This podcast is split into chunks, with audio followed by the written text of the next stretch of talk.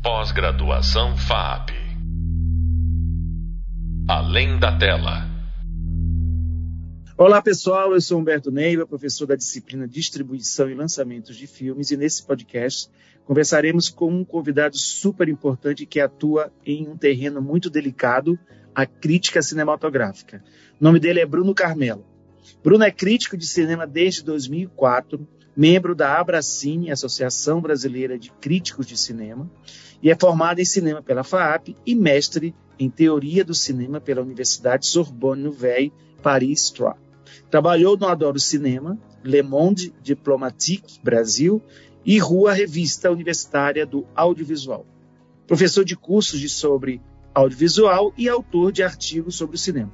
Foi editor do Papo de Cinema e atualmente criou o site Meio Amargo Cine. A crítica cinematográfica sempre foi temida pelo mercado cinematográfico. Neste podcast saberemos se teremos de temer ou admirar uma resenha crítica de um determinado filme. Bruno, muito obrigado mais uma vez pela sua presença. Você sempre muito gentil e muito pronto a aceitar os pedidos. Então, muito obrigado por você estar aqui. E eu já queria começar falando e perguntando para você qual a importância da crítica cinematográfica?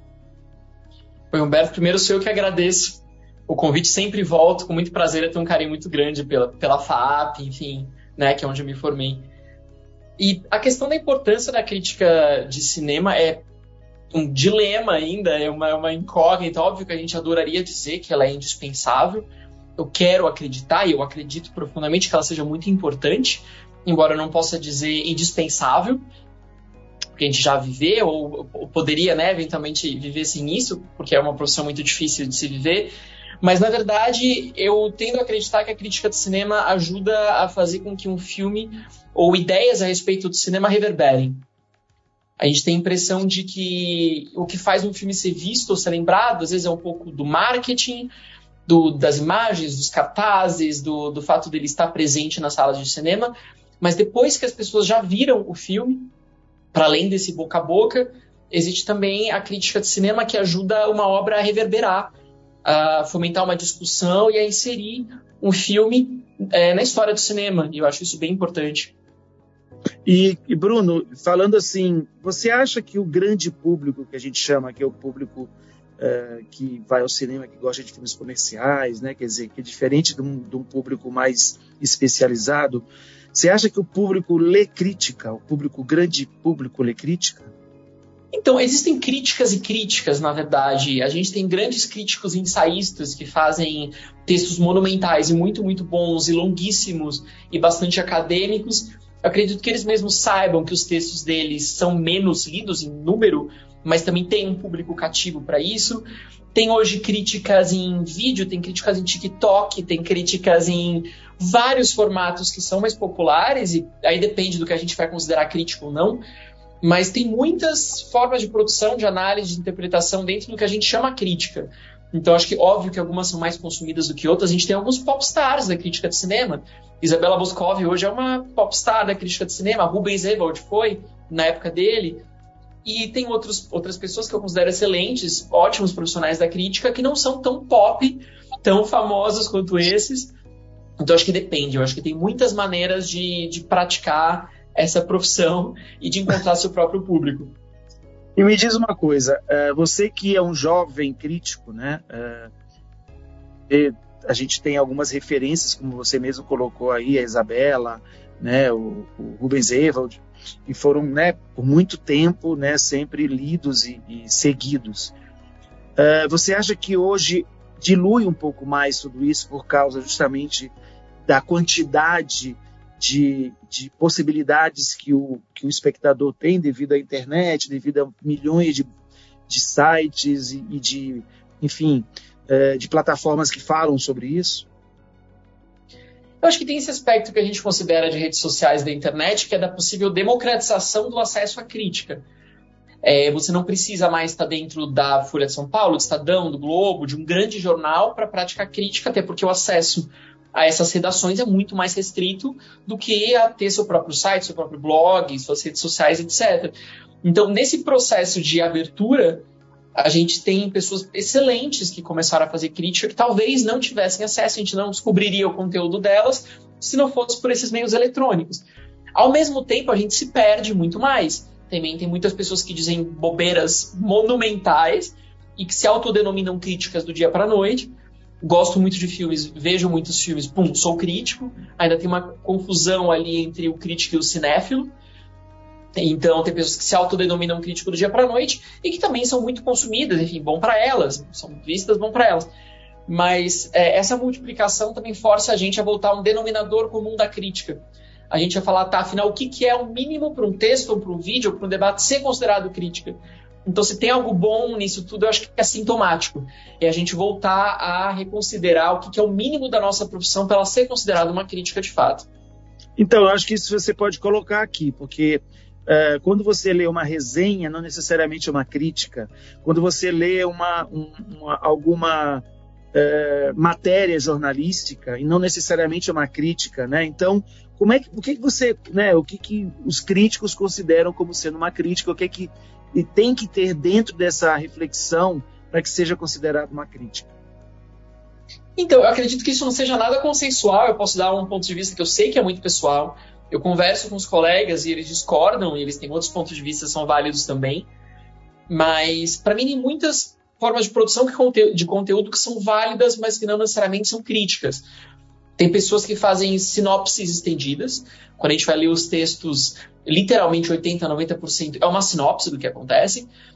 E quando eu estou em cursos de crítica de cinema, eu falo, a pessoa fala, gente, não diga aquilo que a pessoa vai poder ver por si mesma. Por que, que eu vou apenas dizer o que a pessoa vai poder ver? Ou, enfim, não pode ser uma constatação da obra. Tem pessoas que é, se dedicam quase inteiramente a cavar o passado do autor, da autora. Então, essa coisa da política dos autores tem que saber tudo que a pessoa fez, quando ela começou, qual é a formação dela, ler entrevistas, etc. Que para mim não é indispensável. É, pra, na, minha, na minha concepção da crítica, tudo parte de uma análise de uma interpretação. Eu tenho que ser capaz de entender de estética e de temática, entender de linguagem e de discurso e como um representa o outro.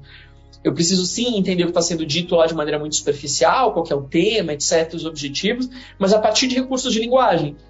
Preciso saber que são recursos de luz, de enquadramento, de montagem, de profundidade de campo e como isso se adequa a que o autor, autor e todo o resto da equipe tentaram trazer ali numa obra.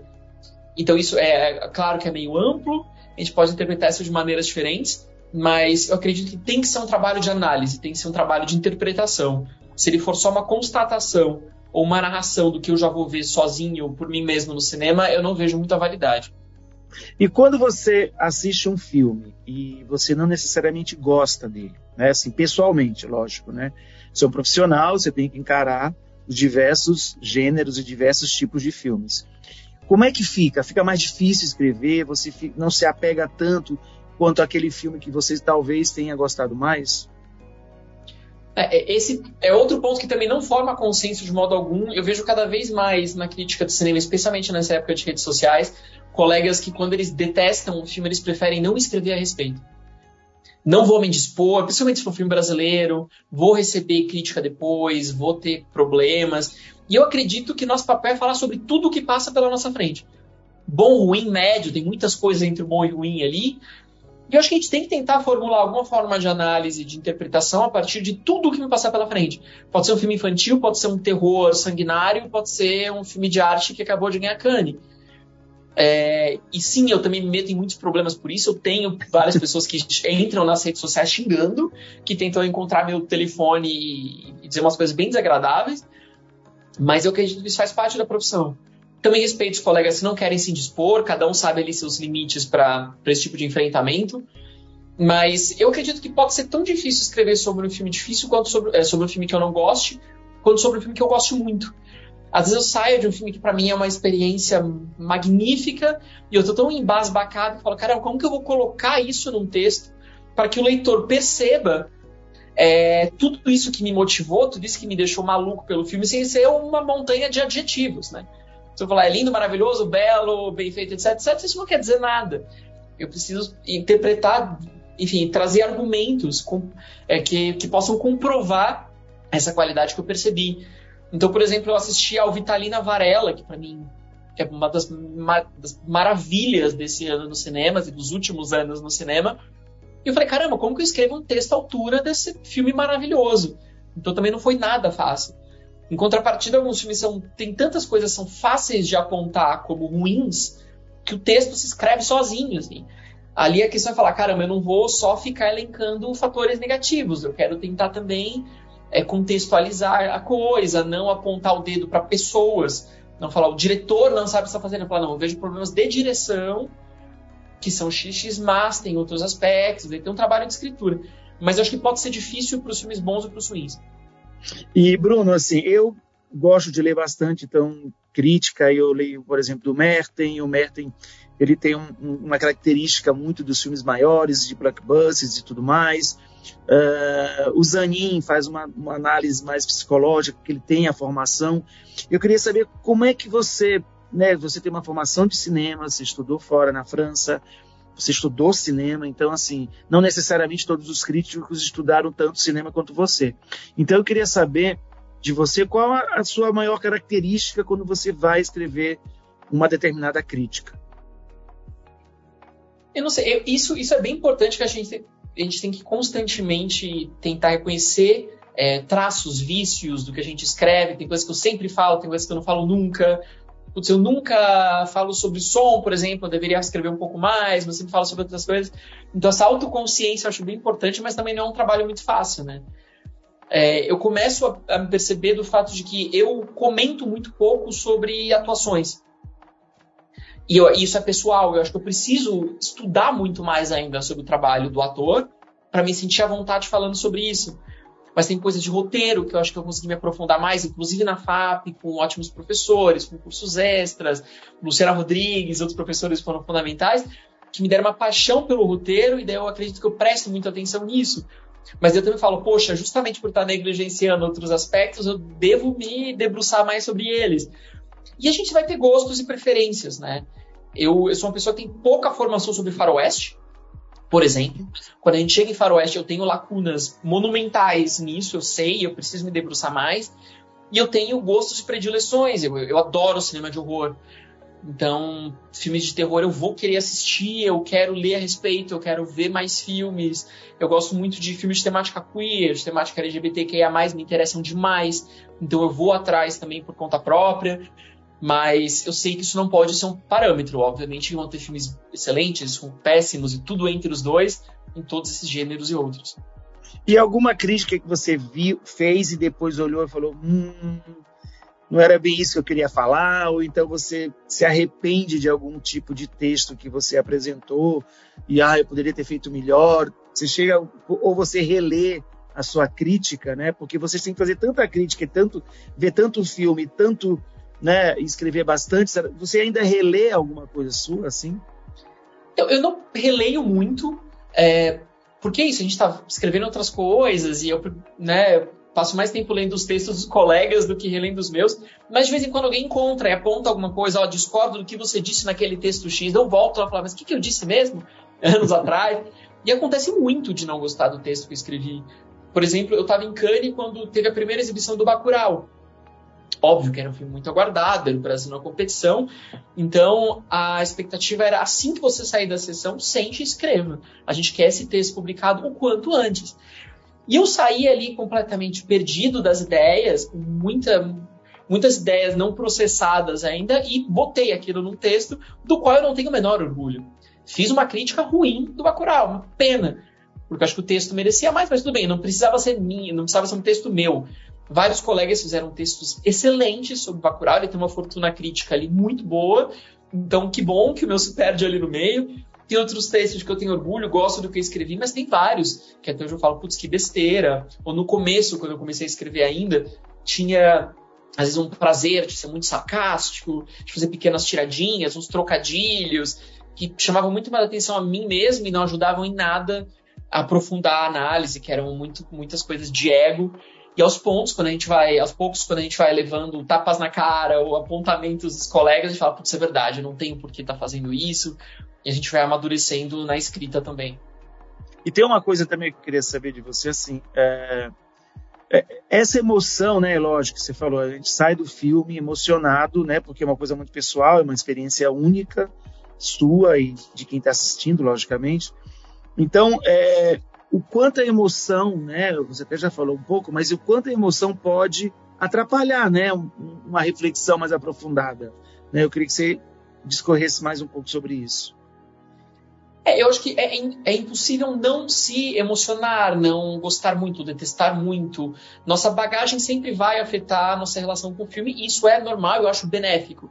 Tem pessoas que falam, ah, você não quer apenas, às vezes, a gente desligar o botão do crítico e ver um filme só por prazer. Eu falo, gente, eu tenho muito prazer quando eu estou vendo filmes, como crítico também. Não existe essa separação. É, eu vou ter um olhar crítico mesmo quando eu estou vendo uma besteira em casa, no sofá, no domingo à noite. Posso não escrever alguma coisa, não produzir um vídeo a respeito, mas um olhar crítico sempre está lá, isso para tudo. Não sou crítico de teatro, não sou crítico de artes plásticas, mas vou ter também o meu olhar crítico como cidadão, como pessoa interessada por artes. Então, o sentimento está ali, ele faz parte. Para mim, o desafio para o crítico é que a gente tem que é, explicar isso para quem está lendo, para quem está assistindo, de uma maneira que fique clara para quem não necessariamente viu o filme. Então, se eu, se eu, simplesmente chegar e falar, nossa, lindo, maravilhoso, chorei, a pessoa que está me lendo pode falar, tá, você chorou, dane-se, o que isso serve para mim como informação, o que, que eu tiro disso? Então, eu não quero que seja meramente um exercício pessoal. Eu vou ter minha impressão pessoal, mas vou ter que trazer argumentos, vou ter que trazer. Não, não são provas, mas são de fato justificativas de por que eu acredito que aquele filme muito bom seja muito bom, ou muito ruim seja muito ruim, e assim por diante. Para que isso seja claro para alguém que não vivenciou a mesma experiência do que eu. É claro que aquela cena, aquela luz, aquela montagem eu achei genial, mas eu vou ter que explicar isso para alguém que não compartilhou dessa, dessa vivência na sessão. Então aí essa. Esse gesto de botar no papel, esse gesto de me justificar, eu acho que é o que separa a gente de um cinéfilo qualquer. Eu posso assistir a um filme e achar lindo e guardar essa beleza toda no meu coração, e isso me basta. A partir do momento que eu transmito ao outro, aí nasce o desafio da crítica.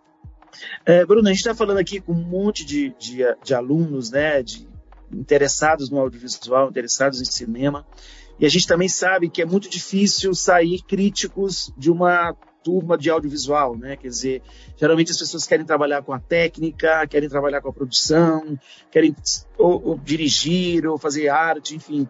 Geralmente está dentro da produção cinematográfica, né? E não necessariamente numa outra etapa, num outro lugar que é o, a pessoa que está ali para analisar uma obra audiovisual. Para aquele que quer, né? Para aquele, aquele aluno que vislumbra aí um certo olhar para a crítica ou para escrever sobre isso, o que, é que você pode é, falar como uma, uma referência né, da sua experiência e como, como é que você acha que essa pessoa pode caminhar para esse lugar? É, eu acho que um dos melhores conselhos que eu recebi ainda na FAP com o professor querido André Gatti, que ele falou: você quer ser crítico de cinema, então escreva sobre tudo. Tudo que você vir. Na época eram blogs, então tive meu blogzinho ali. E, e, eu me condicionava a escrever sobre todos os filmes que eu vi. Alguns eu tinha muita vontade de escrever a respeito, me despertavam muitas ideias, outros eu não tinha a menor vontade de escrever, eu não, tinha, não sabia o que dizer, mas eu sentava e escrevia de, da mesma maneira e tentava desenvolver com mesmo mesma dedicação, mesmo tamanho de texto, mesmo tempo dedicado. Eu falava, aí sim eu vou começar a tratar a minha experiência de cinema de maneira profissional e não só passional cinéfila nada contra a cinefilia, mas são domínios completamente diferentes. Então, isso é uma coisa, eu acho que assim, escreva, ou se, teu, se tua área for em vídeos, for em redes sociais, produza sempre de tudo com o mesmo respeito. E eu acho que a gente, na faculdade de cinema, tem uma vantagem, porque, enfim, a priori, crítico de cinema não precisa ter uma formação em cinema. Não existe uma formação ideal para crítico. Tem pessoas que acreditam que a gente precisa vir do jornalismo, pessoas que vêm de domínios completamente diferentes, da literatura, do que for. É, mas a vantagem que eu tive numa formação, numa graduação em cinema, é que, por exemplo, eu tive contato com a fotografia, com a montagem. Fui montar um filme em 16mm na Moviola. Eu fui trabalhar na direção de arte, fui trabalhar na produção. Eu fui fazer muitas coisas que me deram uma bagagem preciosíssima para a crítica, para eu conseguir analisar melhor uma luz, para eu conseguir entender melhor uma questão de um ritmo, do discurso. Então, mesmo essas partes que são consideradas mais técnicas, mais práticas, elas formam o nosso olhar. quando a gente estiver analisando um filme, isso é extremamente precioso. Tudo que eu aprendi na direção, nas aulas com o próprio Humberto, é, é, enfim, de como onde a gente coloca uma câmera, por que, ângulo, duração, luz, etc. Isso me ajuda muito. Então, mergulhar nisso eu acho fundamental. E começar a perceber nossas lacunas. Se tem uma área que você acha muito mais difícil de escrever, fala, puxa, eu nunca falo sobre montagem, porque eu não tenho familiaridade. Eu nunca falo sobre discurso, porque eu não sei muito bem o que, que é o domínio do discurso. Vá atrás daquilo que te falta. Não fique apenas. É, enfim, no, nas áreas que são mais confortáveis para você, mas tente completar com aquilo que te falta, e isso é um trabalho eterno, a gente nunca vai estar com 100% completo ali, mas eu acho que é um esforço fundamental. Como é que você vê uh, o futuro uh, da crítica, né? Quer dizer, a gente com esses, essas maiores possibilidades, você acha que a crítica vai crescer? Como é que você vislumbra aí o futuro para um crítico como você, que é tão jovem? Isso é bem difícil de falar porque a crítica nasce como uma atividade que é pouco reconhecida desde o início dela e ela tem essa sensação de crise eterna. A gente tem o nascimento da crítica ali em 1908 e quando a gente vai ler esses primeiros textos da década de 10, ele já fala, meu Deus, a crítica vai morrer, ninguém reconhece o nosso trabalho de críticos ali há mais de 100 anos. E a gente sempre teve a impressão de que a crítica estava morrendo, desaparecendo, que ela não era lida, não era contemplada. Cem anos depois, continuamos aqui e continuamos achando que estamos em crise. Então, assim, não é fácil, a gente se redescobre em termos de linguagem, em termos de formato, mas eu não sei dizer qual é o futuro da crítica. Eu, eu acho que eu tenho que estar aberto a experimentar novas linguagens, experimentar novas formas, a ter textos diferentes, o que não significa mais superficiais ou mais rápidos, mais curtos, mas eu acho que eu tenho sim que estar aberto a novas formas e maneiras de comunicação. Porque a, o objetivo da crítica é ser lida, vista, enfim, é chegar ao espectador.